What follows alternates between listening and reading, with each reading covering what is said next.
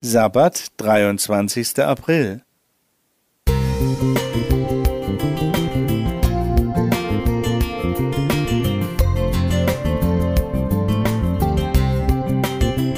Ein kleiner Lichtblick für den Tag.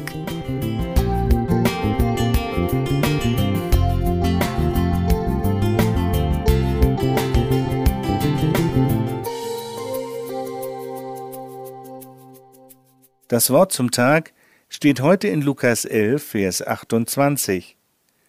Er aber sprach, Selig sind, die das Wort Gottes hören und bewahren.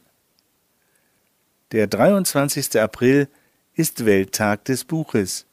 2003 ließen sich an diesem Tag rund 40 Autorinnen und Autoren auf ein Abenteuer ein und erhielten von den beteiligten Lektoren das Thema Tempo.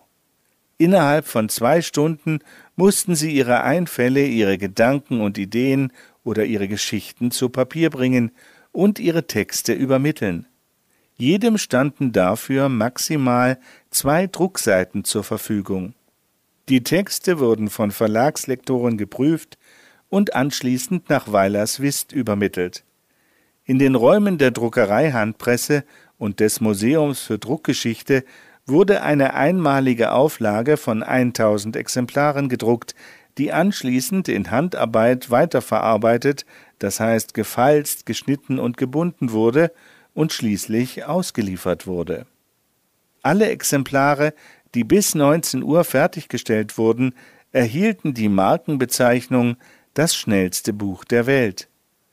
Wir wollten das Medium Buch mit ungewöhnlichen Mitteln ins öffentliche Bewusstsein rücken, sagte Heinrich Kreibich, Geschäftsführer der Stiftung Lesen, über den Rekordversuch. Das wohl meistverkaufte Buch weltweit ist die Bibel mit einer geschätzten Auflage von 2,5 Milliarden in den unterschiedlichsten Sprachen. Das Buch der Bücher wurde laut Internet von circa 1400 vor Christus bis 100 nach Christus erstellt und kann auf diverse Autoren verweisen. Die Bibel wird nicht einmal annähernd von der sogenannten Mao-Bibel, den Worten Mao Zedongs eingeholt, die es auf rund 1,5 Milliarden gedruckte Werke schaffte. Das ist auch der enormen Bevölkerungszahl Chinas geschuldet.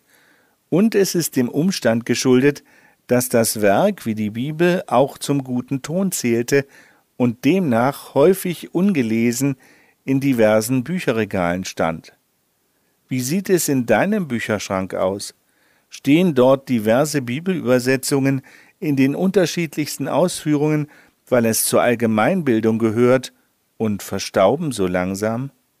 Der eine oder andere hat von diesem Rekordbuch sicher eine digitale Version als App auf seinem Mobiltelefon, aber auch diese will täglich genutzt und gelesen werden. Lass dein Rekordbuch nicht verstauben, sondern nutze es heute und jeden Tag. Thorsten Henschke Musik